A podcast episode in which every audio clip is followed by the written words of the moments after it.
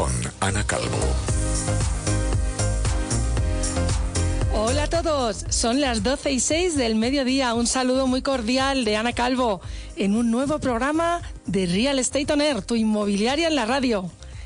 Bueno, y hoy quiero dar las gracias eh, a nuestros oyentes y a esta gran emisora de la Radio Inter que hoy, además, cumple 71 años de emisión.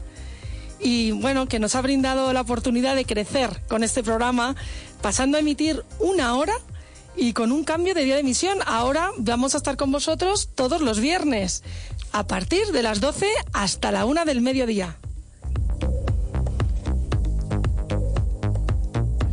Y no solo crece el equipo, el programa, también crece el equipo de Real Estate On Air.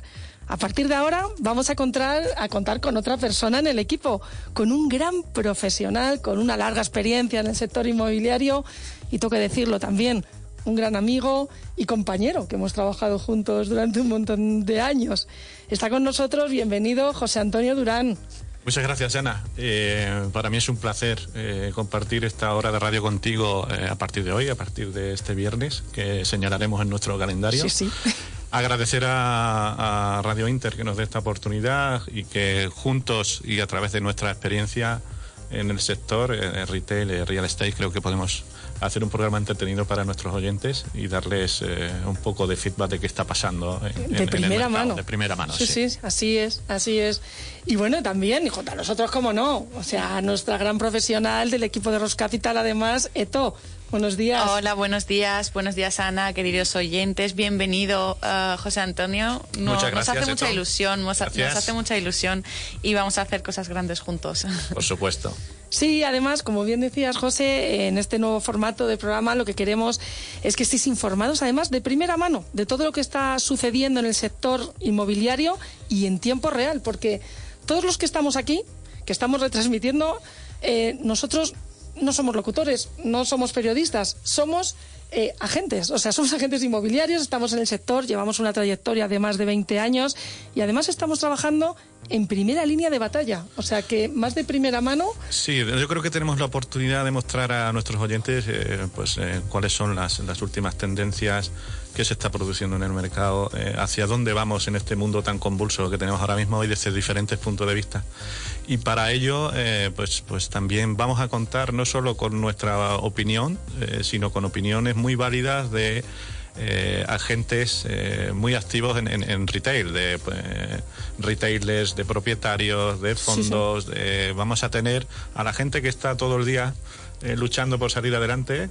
Las vamos a tener aquí con nosotros y el próximo viernes empezaremos también con... hoy tenemos una invitada especial y los próximos viernes igualmente vamos a tener a gente... Sí, además de todos los sectores del sector inmobiliario, porque ahora en una hora pues vamos a, tener más oportunidad y seguiremos hablando del sector hotelero, del sector industrial, del sector de locales, del sector de vivienda, o sea, bueno, si al final incluye un poco todo, ¿no? El sector inmobiliario, pues hay tantas divisiones que podemos estar hablando, pues incluso más. Bueno, y vamos a comenzar nuestra nueva temporada eh, y vamos a empezar con nuestro producto singular de la semana.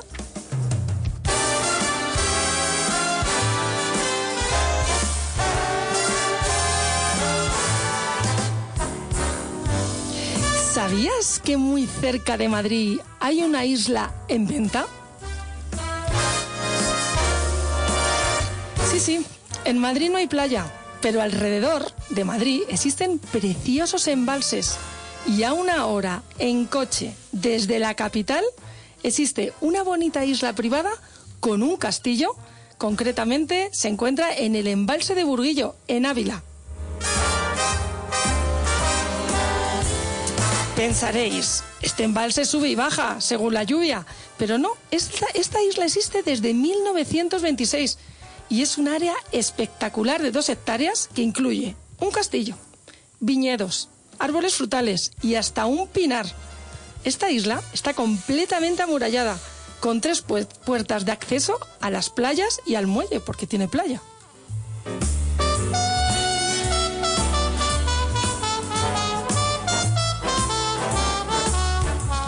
Bueno, y junto al embarcadero se encuentra el castillo, construido en el siglo XX con seis dormitorios, tres baños, una amplia cocina y porche, bodega, con grandes espacios y espectaculares vistas.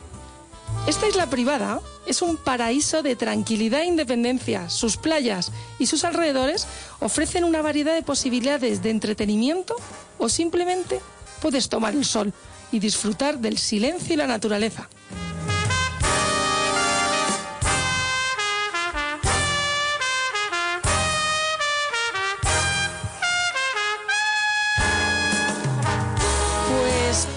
Oportunidad de poder comprar esta preciosa isla al lado de Madrid por un precio de 3 millones de euros.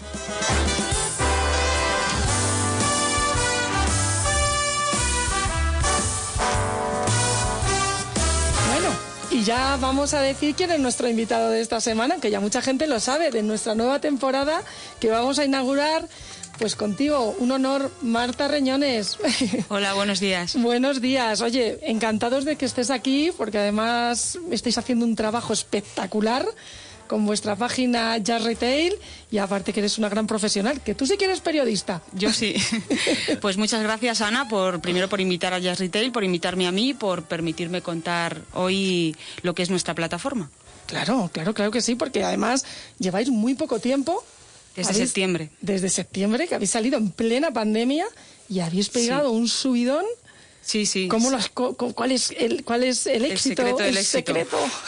Pues mira, Jazz Retail nace como fruto de la colaboración entre Came Comunicación, que es la empresa editora, y Completely Group, que es una empresa inglesa que quiso venir a España para desarrollar un producto que era un evento, un evento físico, presencial. En ese evento, en 2019, conseguimos reunir a la práctica totalidad de los propietarios y gestoras de centros comerciales por un lado y por el otro lado a multitud de directores de expansión de marcas comerciales. Muchas de ellas aún no estaban presentes en España ni en Portugal. Pero en 2020, como todos sabéis, pues eh, llegó la pandemia y todos los eventos se tuvieron que cancelar. Así que nosotros, en el empeño de seguir conectando a las marcas con los propietarios, lanzamos jazz- jazzretail.news. Esas marcas nos siguen acompañando a día de hoy en este viaje virtual, porque Jazz Retail les proporciona información de primera calidad y ellas han entrado a formar parte de nuestra comunidad de seguidores. Sí, sí. Eh, con respecto a lanzar el diario en medio de la pandemia, como tú dices, pues pensamos que las crisis son oportunidades. Al fin y al cabo, el sector del retail está experimentando unos cambios increíbles y a un ritmo vertiginoso. Creemos que no podíamos dejar pasar una oportunidad así para lanzar algo diferente, Me algo encanta, distinto. Marta. Sí. Entonces- me encanta porque, y perdona que te, Sí, sí. me encanta porque eh, yo creo lo que tú dices, las crisis es momento de oportunidades. Y creo que habéis cogido un momento. Hay, hay que nacer eh, momentos así de cambio. Claro, y seguramente sea el momento donde habéis pegado el despegue porque estamos más pendientes de, de- de- de las plataformas y Sí, es un medio online que al fin y al cabo informa a todos los profesionales del sector de las nuevas tendencias que se nos están viniendo encima. Al fin y al cabo se nos vienen encima. Además, quisimos darle un enfoque internacional, ¿sabes? Muy bien, Diferente. muy bien. Y un tratamiento de las noticias muy profesional. Eh, ten en cuenta que en la redacción hay personas que llevan 15 años trabajando en el sector del retail. No solamente son periodistas, sino que conocen el sector perfectamente y eso se nota. Eh, pues eso, por eso, por eso nacimos. Al final, Ma- Marta, lo que a mí me sorprendió, yo soy recibo vuestra newsletter cada mañana e incluso a horas introspectivas, eh, lo cual se, se agradece mucho porque estás informado de primera mano y, y antes que muchos. Eh, ¿Cómo conseguís, o cómo habéis conseguido en tan poco tiempo eh, llegar a tantos sitios donde llegáis? Porque eh, esta mañana has, has- sacado tu recorte de prensa, eh, hemos salido nosotros Sí. eh, en este- este Muchas programa, gracias. te agradecemos mucho y tanto Ana como Eto como yo hemos empezado a recibir eh, pues infinidad de mensajes dándonos ánimo, eh, enhorabuena que empezamos este proceso. O sea, ¿cómo llegáis en tan poco tiempo a conseguir la atención de tantos retailers y, tanta gente del mundo del retail? ¿Cómo, ¿Cómo lo habéis hecho? Bueno, hay que tener en cuenta que yo llevo 20 años trabajando en el sector. Entonces, a mí me conoce muchísima gente, yo conozco a mucha gente. Entonces, el que no se ha enterado por un, por un lado, se ha enterado por el otro. Y luego, aparte, como te comentaba, como os comentaba, el tema del evento que hicimos en 2019 permitió que muchos comerciantes que aún no me conocían, porque yo sí que conocía a la gente del sector, más propiedades, gestoras, pero por comerciantes no, no estaba tan cuidado ese, ese lado. Entonces, ellos nos empezaron a conocer a partir del evento y se han sumado a nuestra plataforma. Entonces ahora ya es, es una cosa mucho más global para todo Sí. el sector. Muchísima repercusión, sí, sí. De, dentro de, de, tu, de, tus actualmente los clientes que tienes ahora mismo, eh, que hay una gran parte o cómo se divide, hay gran parte de sí. retailers o de promotores.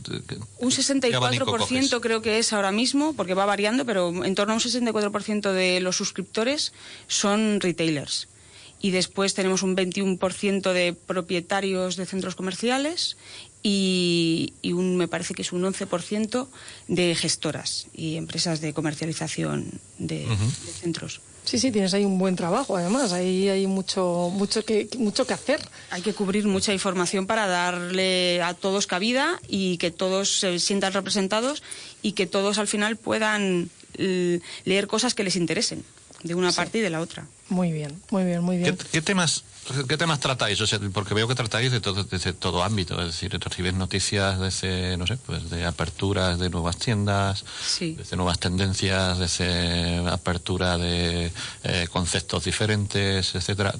O sea, ¿cómo llegáis aquí al final a tener toda esta información? Porque sí que es cierto que en otros recortes de prensa, de prensa que, se, que recibimos de, eh, de otras agencias, recibimos información, pero no quizás con el detalle o con la novedad con la que vosotros hacéis. ¿Cómo conseguís llegar a esto que, que, no llegamos o, no son capaces de llegar por otro sitio? Nos hemos puesto en la piel del comerciante primero, que era quien queríamos llegar porque creíamos que era el que no estaba representado en el sector. Entonces nos pusimos en su piel y dijimos qué tipo de información quiere recibir un comerciante en España. Y definimos unas secciones que son, pues, tenemos una sección de retailers donde incluimos los nuevos conceptos de tiendas, aperturas, flagships, lo que tú decías.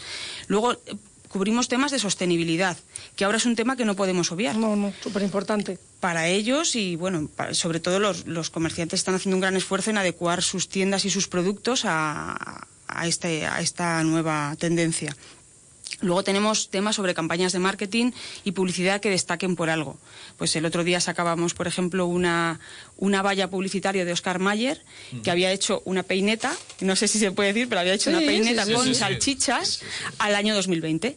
Y ah, esa fue la noticia más visitada de toda la semana. Sí, sí, yo estaba cuando estaban poniendo ese cartel, estaba en la, en la calle Almagro que a lo mejor no tenía que ver con el retail, sí. pero oye, a la gente del retail le interesó porque al, fi, al, final los comerciantes buscan otras tendencias que hacen otros y dicen, mira, pues yo puedo hacer una campaña así que sea muy viral. ¿no? A ver, estamos en un mercado de, en plena transformación. Ahora cualquier cosa es interesante, le puede interesar a la gente. Luego hacemos también información sobre tecnología aplicada al comercio, inteligencia artificial, digitalización, realidad virtual, sobre espacios comerciales, tanto centros como locales en calle. Que ahí entráis vosotros también, sí. nos eh, sacamos noticias vuestras. Sí, sí, sí. Eh, también sobre tendencias de consumo, que esto le interesa mucho a los comerciantes, cómo va, cómo va evolucionando el consumidor y sobre todo ahora en estos tiempos que estamos viviendo con la pandemia. Y luego sobre eventos, que ahora parece que están un poco parados, obviamente, pero que esperamos que renazcan con fuerza. Seguro, seguro.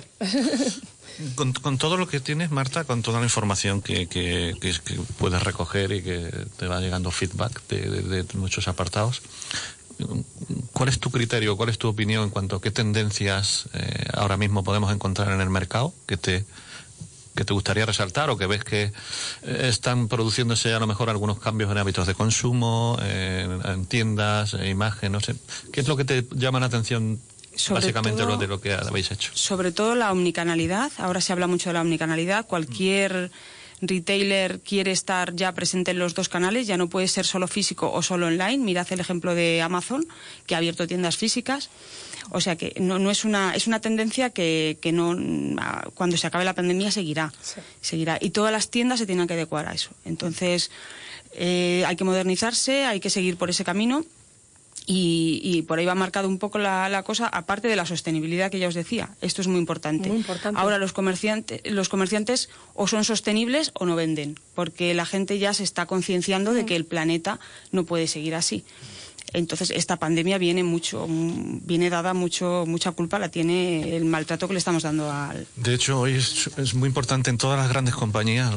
El, el, tema de sostenibilidad se está convirtiendo en un eje de la política fundamental de cada uno de ellos. Y, sí que es cierto que cada vez va tomando más, sentido. Incluso el otro día leía que está pendiente salir una normativa europea por la cual el reciclaje eh, de, del textil va a estar muy regulado y va a haber que, que hacer pues grandes esfuerzos en, en, reconsiderar cómo estamos malgastando el textil que luego, eh, pues, pues a poco tiempo tiramos, etcétera. O sea que esto va a estar muy regulado y que esto será una tendencia de futuro.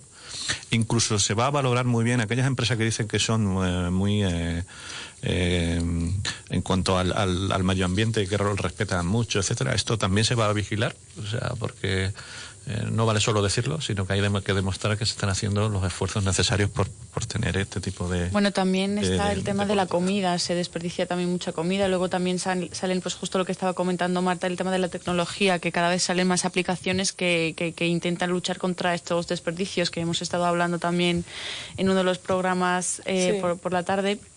Y, cierto es que es una nueva tendencia esa mezcla de, mm, de las digamos las segundas oportunidades de sea del textil o de comida y están aumentando las ventas un 20% en, en ese sector de lo que es la segunda mano no denominado segunda mano. Es importantísimo. La sostenibilidad es súper importante sí es pero, pero, fíjate que hoy eh, publicáis en Jazz Retail que Too Good To Go que es una plataforma que ya hablamos nosotros lo que decía Eto en el programa que hicimos en Orgullo Radio hace tiempo, Too Good To Go supera 2.000 toneladas de comida salvadas desde su lanzamiento en España. 2.000 toneladas, Marta. esto es un paso importante. Ellos lo llaman salvar comida porque quieren dar mucho y hacer mucho hincapié en, que estás, estás salvando. O comprando un pack de Too To Go estás salvando comida, estás no desperdiciándola. Entonces es una tendencia importante, sí. Muy bien, no, sí, es verdad que es muy importante. Bueno, además de informar cada día puntualmente, ¿qué otros servicios ofrecéis a los profesionales del sector? Pues ahora hemos empezado a hacer mesas redondas, porque nos lo están demandando. Algunas empresas quieren contar lo que hacen, cómo pueden ayudar a los comerciantes a dar una vuelta a su negocio.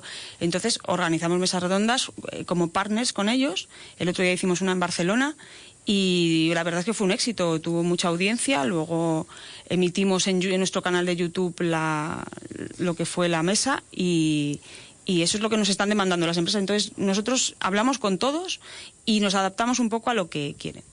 Y una cosa que os quería contar hoy que no sabe nadie todavía, solamente algunos pocos privilegiados que... Bueno, yo sí, yo sí, yo sí lo sé. José Antonio sí lo sabe, sí. es que vamos a lanzar un servicio único en España que aún no existe y esperamos que vaya a tener una repercusión enorme. Y os cuento. se trata de... Se llama Jazz Retail Locales Comerciales y es una plataforma de búsqueda de locales que estará embebida en el propio portal de noticias con lo que aprovechamos todas esas visitas diarias que ya tenemos en el portal para dar un servicio diferente. Será un portal para profesionales y totalmente especializado. Solamente eh, para locales comerciales, no hay residencial ni, ninguna otra cosa. De los comerciantes que estén buscando ubicación solo tendrán que hacer un clic y podrán acceder a un catálogo de locales segmentados por centros comerciales, parques comerciales, high street o zonas comunes o privativas, que es donde las marcas instalan sus pop-ups los kioscos de toda la vida. Y justo ahora estamos manteniendo reuniones con todos los grandes propietarios de espacios comerciales, está teniendo súper buena acogida. Confiamos mucho en el portal y ya, nos han confirmado varias empresas que van a estar. No os puedo decir todavía cuáles son porque estamos esperando la firma del contrato y... Me, me una pregunta, tenía, tenía esa, pregunta, no, se la haremos. Luego te lo digo en privado. pero no se puede decir todavía, pero bueno, que... Aquí no te escucha nadie. ya, ya, solo vosotros tres. y, bueno, eh, la verdad es que lo han acogido como pensábamos, teníamos un poco de miedo porque el sector eh, del retail en España es un es poco transparente. Ha sido poco transparente, pero es que ahora ya no pueden no pueden ha llegado un obviar que existen las nuevas tecnologías porque es que los retailers ya no se pueden recorrer España viendo locales a ver cuál les interesa más. Es que ahora si lo tienen a golpe de clic lo van a hacer. Lo van a mirar y ya tienen toda la información y entonces es súper fácil va a ser una herramienta eh, que permita comercializar locales mucho más rápido. Muy bien, muy ¿Y cómo, alguien que quiera pertenecer a esta plataforma, algún retailer o, promotor, o, ¿qué, tiene que hacer? ¿Contactar con vosotros a través de...? Contactar con nosotros, sí, a través, a través de nuestro email que está en la página web, justretail.news, y ahí les contamos todas las particularidades. Existen dos planes, un plan profesional y un plan premium. El plan premium es para grandes propietarios y ellos pagan una cuota mensual que no es muy cara, y pueden poner todos los anuncios que quieran, todos los locales que quieran, todos los espacios que, que necesiten. Esto es una, es una actividad que se genera ya en el resto de Europa. ¿Sabes si este tipo de plataformas se están llevando a cabo en... De hecho, suena algo, de haber visto algo sí, también. En de hecho, la, la empresa que hizo el Completely Retail en España eh, lo ha lanzado allí con muchísimo éxito. Allí tienen ya todos los propietarios están metidos dentro. Eh, el otro día anunciaron que ya tienen el 90% de los locales disponibles en el Reino Unido, los tienen ya en su plataforma, embebidos. Entonces, eh, para un comerciante mm, que quiera buscar un local, es súper fácil. se ponga Ir ahí, claro. Busca por tipología, por metros cuadrados, por lo que se quiera, se filtra y ya tiene una fotografía eh, en tiempo real de lo que de lo Muy que hay, de lo que hay disponible. Muy bien, muy bien. Yo Interesante. tengo ganas que me cuentes cuando lo lances cuál es el feedback que has recibido de los grandes inmobiliarios del sector Ya te y, contaré. y me cuentas a ver qué tal. Nos ha sorprendido, ¿eh? Me alegro. Porque pensábamos que, que iban a ser más reacios, pero al contrario. es que sí, se, sí. se están dando cuenta de que ya no se puede obviar. el- Depende de la nacionalidad de la empresa, pues, posiblemente. Pues sí, sí, depende. ya te diré. Muy bien, Marta, pues muchísimas gracias, muy interesante todo lo que nos has contado. Me ha gustado esta primicia, que la digas aquí el día que cumple esta emisora 71 años. Primicia total, no lo habíamos ni anunciado nosotros en el portal todavía, pero me dijo José Antonio, Oye, si vienes tienes que contar algo distinto. Y digo, pues, Muchísimas Ya gracias. tenemos la primera exclusiva. exclusiva. Te Quédate- invitaremos más veces para que nos cuentes más primicias. Quédate con nosotros, Perfecto. ¿vale? Y seguiremos Quedo, ahora sí, con sí. el programa y vamos a hablar de, otras cosas que seguro que también eh, pueden ser interesantes y que puedes aportar algo. gracias. Sí, sí, vamos, bueno, vamos a pasar a curiosidades. Estás escuchando Real Estate On Air, tu inmobiliaria en el aire, con Ana Calvo. Eto, ¿qué traes, eh, qué nos vas a contar de curiosidades? Bueno, de curiosidades, hoy estamos hablando de un tema muy interesante, ¿no? Y, y aquí está, pues, nuestra invitada Marta con el tema de periódicos digitales, ¿no? Entonces, pues, eh, todo esto nos hace preguntar, pues, en qué momento empezó, todo el tema de, esta cuarta revolución que denominada, ¿no? La cuarta eh, revolución de digital. Entonces, pues, eh, tengo aquí una pequeña selección de los primeros periódicos que fueron pioneros. Eh, bueno, en el mundo eh, fue el primer periódico que tuvo la edición digital. No estamos hablando de, de un periódico como Just Retail en, en Internet, sino que tuvo la primera edición digital En el mundo. en el mundo, como no. ¿Quién fue? Eh, bueno, pues fue en Estados Unidos, ¿sabes? Es el, el- el país donde se inventó el Internet, entonces pues tampoco me sorprendió ese dato, ¿no? El Daily Oklahoma en 1963. Yo no sé si Marta conocía el, ¿El dato? el dato, No, no, no, y me- me sorprende la fecha. La fecha, eh, a mí también, la verdad es que es la primera, o sea, los primeros que tuvieron un ordenador en sus despachos fueron pues los de Daily Oklahoma, que no fue ni New York Times ni nada de esto. No habíamos nacido ninguno. Bueno, y luego, el, claro, luego la, la siguiente pregunta nos lleva a, bueno, ¿y qué pasó en España? ¿En qué momento empezó todo el tema digital, no? Y sorprendentemente no fue ningún periódico, fue el boletín, of- eh, el, el, el BOE, El Boletín Oficial del Estado. en 1994, que fueron los primeros en aplicar este método. Y luego ese mismo año el periódico El Mundo y el periódico de Cataluña pues fueron los siguientes en implantar todo el proceso de, de digitalización y todo esto.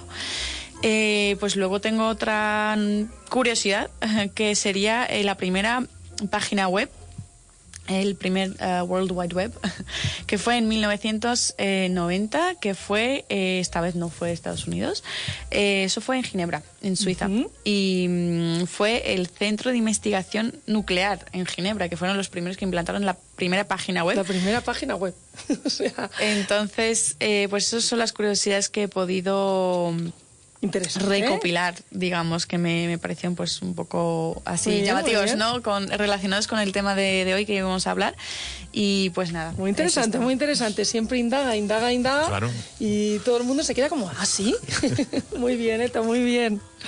Bueno, y vamos a hacer este, en este nuevo formato, eh, vamos a hablar de noticias del sector inmobiliario, que hablamos, que aquí también contamos con tu opinión, Marta. Y, y vamos a empezar un poco, si quieres. Eh, José, que está más especializado en centros comerciales, nos va a hablar más de centros comerciales y nosotros más eh, de High Street. Entonces, comenzamos noticias del sector inmobiliario. Estás escuchando Real Estate On Air, tu inmobiliaria en el aire, con Ana Calvo.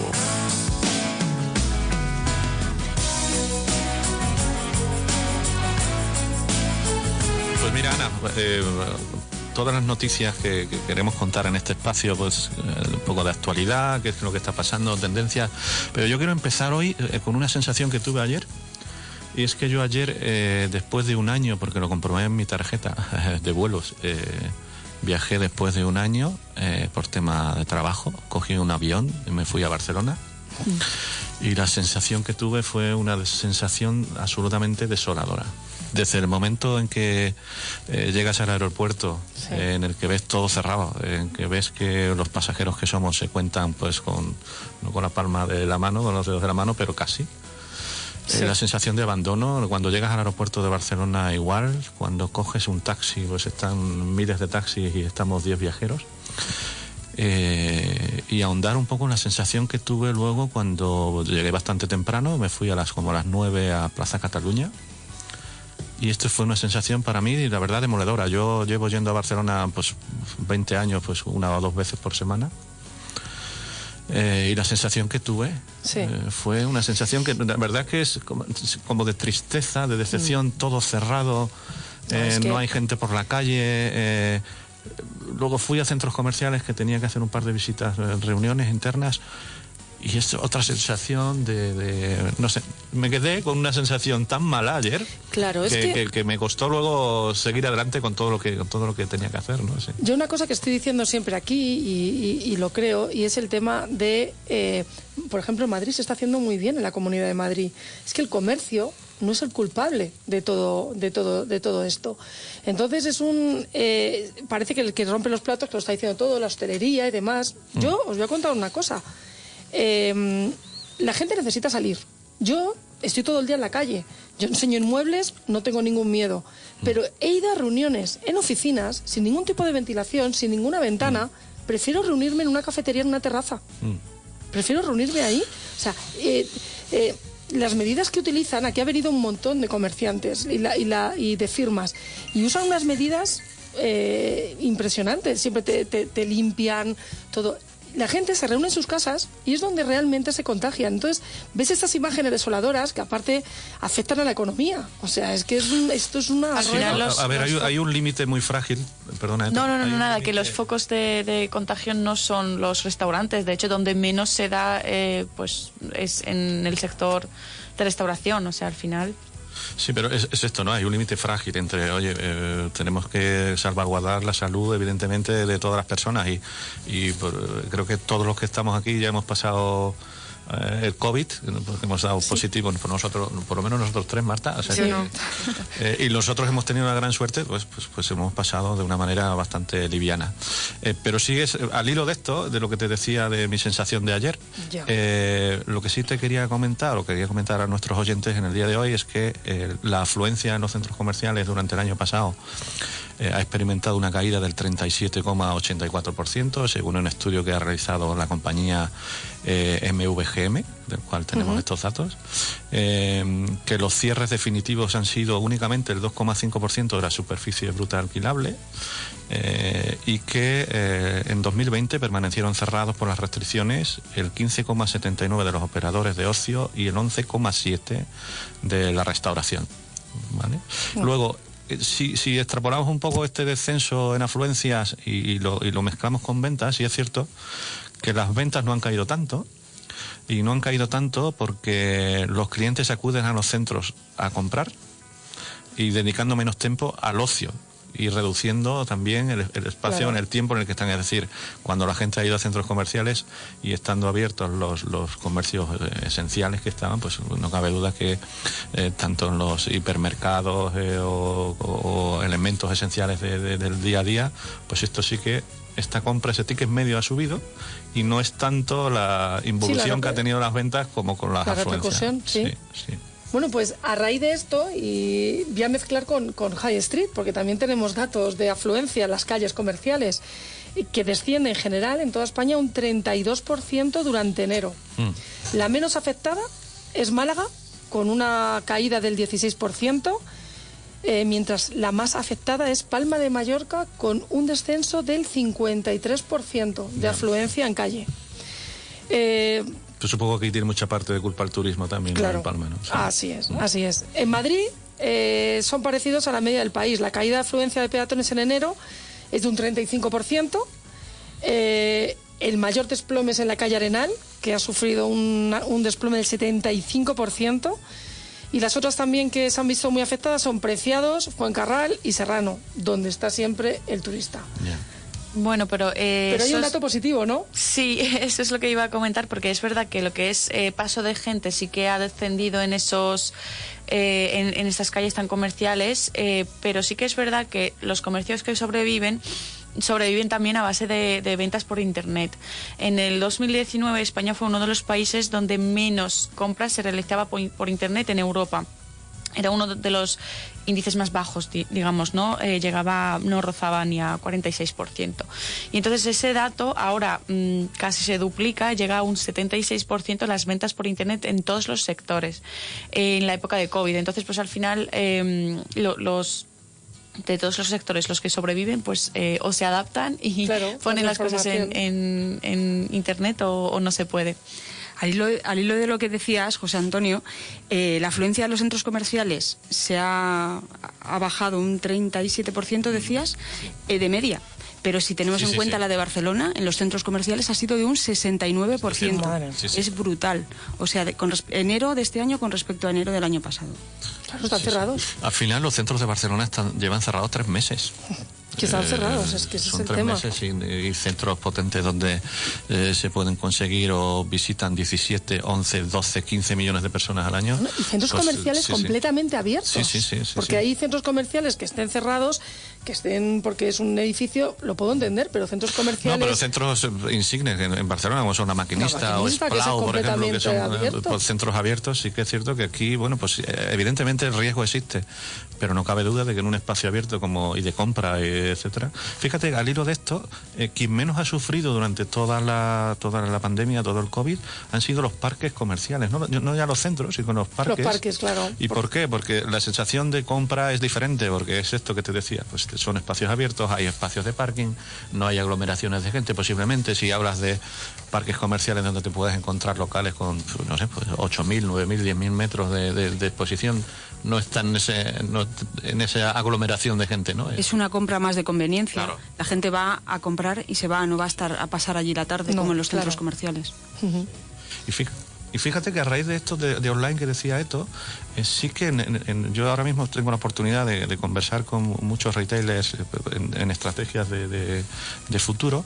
Eh, la venta online está siendo uno de los, em, al final uno de los hitos que ya estábamos viendo que iba avanzando cada año, pero el COVID lo que ha hecho ha sido reaf- reafirmar la tendencia que ya existía. Sí.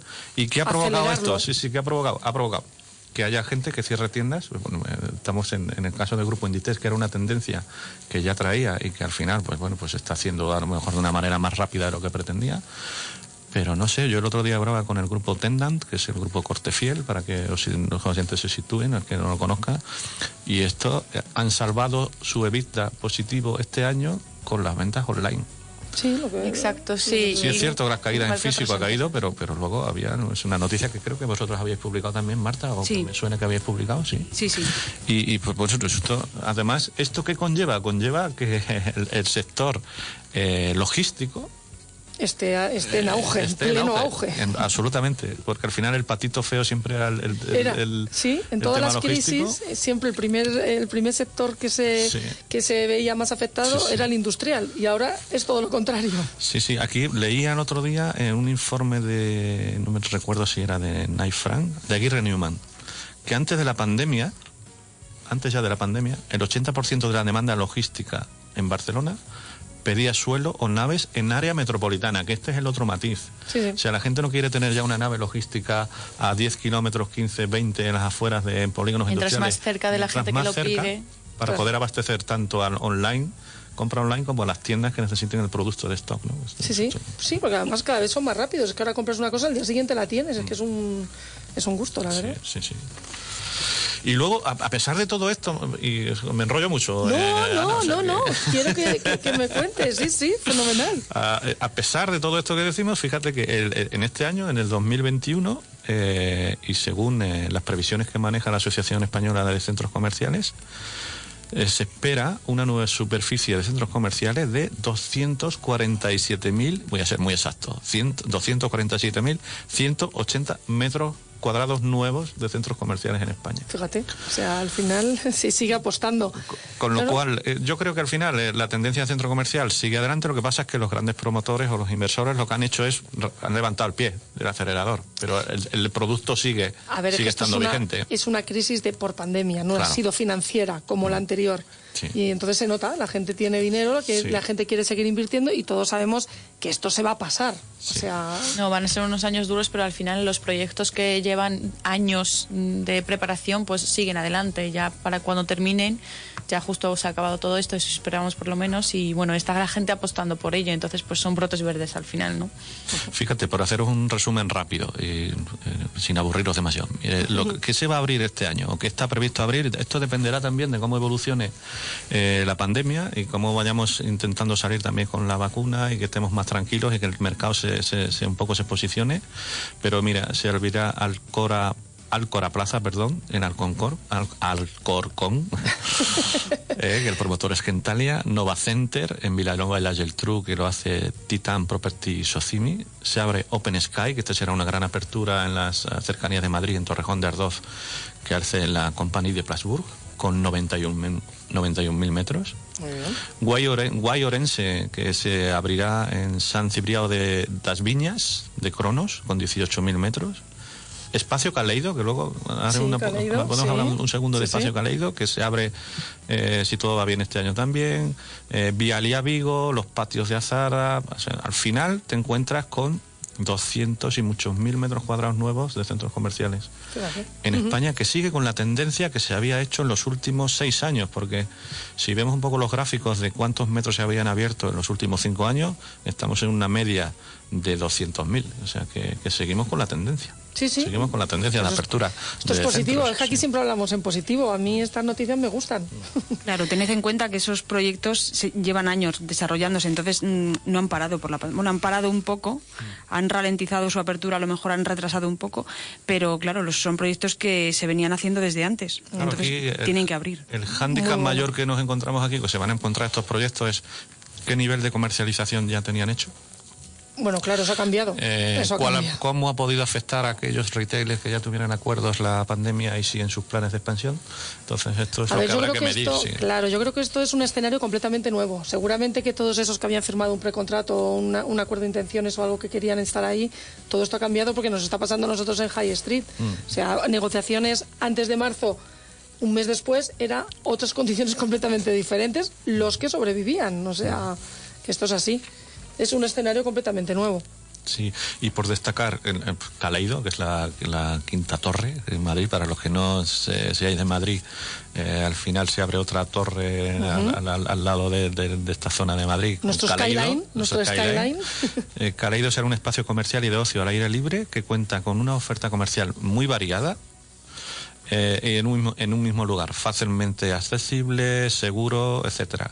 Y van a tener cosas nuevas y cosas innovadoras como es eh, diferentes expresiones de muralismo, postgrafitis, instalación de site eh, específicos o, o nuevo arte pop. Es decir, estos son nuevas tendencias de experiencia. Experiencia, lo que siempre hablamos, Algo experiencia. distinto. Ahora mismo los centros comerciales nuevos, los nuevos mall y demás, eh, como X Madrid y demás, Mm. tienen que hacer cosas muy enfocadas a la experiencia. Guay Orense, que se abrirá también, que es el Guay, eh, Guay. que ya lo hicieron, con Guay. el grupo Cronos, ¿vale? Y Open Sky, que te- pues yo creo que Open Sky sí que va a ser un centro potente, que al final eh, se lleva ya hablando mucho de él durante años y creo que en 2021 eh, será el año en el que, en el que definitivamente abre sus puertas. ¿no? Abrirá, abrirá. Bueno, y Marta, ¿qué te tenemos aquí? ¿Qué noticia en Jazz Retail nos cuentas, nos puedes contar que habéis sacado hoy?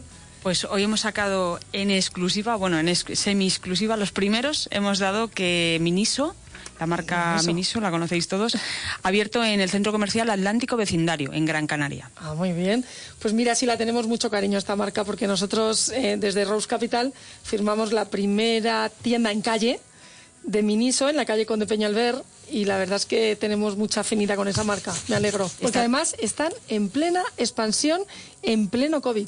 Eso te iba a decir, que cada semana o cada semana y media nos llega una noticia de, de Miniso, que abre en tienda. Y yo, de verdad, hay que apoyar a la gente que, que apuesta, que a la gente que sigue adelante. Y lo he dicho muchas veces aquí, Miniso es una marca que lo está haciendo fenomenal.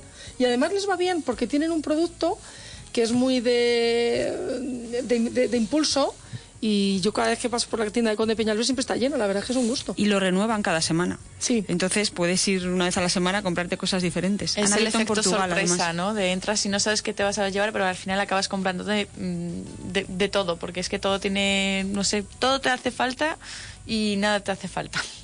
Yo estoy deseando ir con mi hijo para regalarle algo de superhéroes. Sí, ah, claro, diré un montón. De no, Miniso al final, yo creo que eh, una marca como Miniso tiene que seleccionar muy bien donde donde hace sus aperturas. una, creo que es una marca en la que es muy de conveniencia, o sea, muy de paso, perdón. Sí, sí, de impulso. Eh, de, impulso, de, impulso, y tiene que seleccionar bien, evidentemente, dónde está y creo que tanto de Rose Capital como, como aquí en este programa lo que quiero trasladar es que podemos asesorar a grandes marcas pequeñas de, todo de toda índole a sus implantaciones en, centros comerciales, en calles, etcétera. Ahora ahora empezamos nuestra sección de oferta y demanda y aquí vamos eh, comenzamos con oferta y demanda.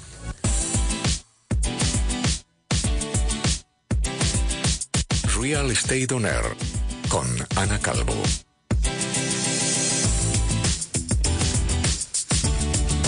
Y aquí también hay que ser dinámicos y el mercado sigue y la economía sigue y aquí ayudando a todos los comerciantes. Vamos a empezar con oferta de locales. Eh, Rose Capital nos presenta eh, unas exclusivas en la calle Avenida de los Andes 8, en la zona de Conde Orgaz, un local con salida de humos 175 metros y una terraza de más de 30 metros. Eh, una zona muy consolidada en el tema de restauración, están todas las primeras marcas y muy pocos locales disponibles. Una buena oportunidad. Goya 85. Goya 85 al lado de Máximo Duty, al lado de los, de los dos corte inglés, en la calle Goya, un local de 146 metros, 100 metros en planta calle, 46 en entreplanta. Muy buena oportunidad y con muy buenas condiciones porque las propiedades están en una disposición de ayudar. Claudio Cuello 58, en el mejor tramo, entre Don Ramón de la Cruz y la calle Ayala. Local de 50 metros en el mejor tramo, ideal para cualquier tipo de actividad. Trafalgar 31, 265 metros, todos en una planta, con salida de humos. al lado de la Plaza Olavide, un local muy diáfano y, lo más importante, que tiene salida de humos y todos los metros en la misma planta. Travesía de Belén 5 en pleno barrio de Chueca, 50 metros, una gran fachada casi de 8 metros, una altura de 4 metros de techo, ideal para cualquier tipo de actividad. Y la calle Princesa 12, al lado de Plaza de España, donde están todos los mejores hoteles, 95 metros, y frente a la Plaza de los Cubos. Todos estos locales vienen de la mano de Rose Capital en exclusiva e interesados, ya sabéis, nos podéis llamar al 91 192 7080 o aquí a la radio al 91 533 9021 o 91 535 1614. Luego, no solo vamos a hablar de locales, tengo unas viviendas también muy interesantes. Una vivienda en la finca, una casa de mil metros cuadrados, con cinco habitaciones, dos cuartos de baño, una casa completamente de lujo, moderna, esto sí que es muy confidencial. Interesados, llamen a Rose Capital porque les va a interesar bastante. Una casa que no está en el mercado. Bueno, ay, y unos pisos, espera, para inversores, perdón, perdón, tengo aquí dos oportunidades de inversión. Piso en Río Rosas, esquina Ponzano, 70 metros, decoración moderna tipo loft muy interesante para inversores o para personas que quieran vivir con ese exterior, además, que quieran vivir ahí y además muy bien de precio, oportunidad. Este piso está en 400.000 euros y un piso en Juan Bravo, también exterior, también oportunidad para inversores, que ahora mismo nos están pidiendo muchísimo esto. Es verdad, porque nunca, nunca pierde el valor, nunca devalúa el barrio de Salamanca. Todas esas zonas, pues al final siempre... Muy interesante. Y pasamos a demanda. Bueno, pasamos a demanda. Y tenemos eh, una empresa que está buscando activamente locales en Madrid, Marbella, Valencia, Islas Baleares y Zaragoza para varios tipos de, de marca que tiene, pero todas esas, marcas son eh, de comida vegetariana. Ya es una empresa bastante consolidada y sobre todo, sobre todo, están interesados en buscar en Madrid un flagship, o sea, un local con encanto. Así que todos los eh, propietarios que estén eh, en disposición de tener un local así libre, es importante que tengan salida de humos, eso sí decoración moderna y la verdad es que está sería un inquilino bastante solvente. También tenemos otra demanda de restauración con más de 100 eh, locales en Francia que están buscando locales aquí en Madrid para su expansión en, en España y necesitan eh, mínimo 120 metros cuadrados con salida de humos y terraza. También estamos, están eh, buscando suelos, eso sí que sería una demanda urgente, diría yo, eh, por la carretera A6 y A1. Eh, esta firma está necesitando unos espacios de, bueno, terrenos de 30 mm, más de 30.000 metros de suelo. También están buscando locales en menta para, mm, bueno, están nuestros inversores buscando locales en menta desde un millón, o sea, más o menos la franja sería eso, un millón Sí, a ver, aquí ahora mismo ya sabéis que para propietarios que tengáis inmuebles tenemos bastantes, tenemos ahora mismo inversores y firmas de primera línea buscando buscando inmuebles eh, y también pues para retailers y demás que quieran buscar locales, pues se puede, bueno, locales, edificios, suelo, se pueden poner en contacto con Rose Capital al 91 192 70 80.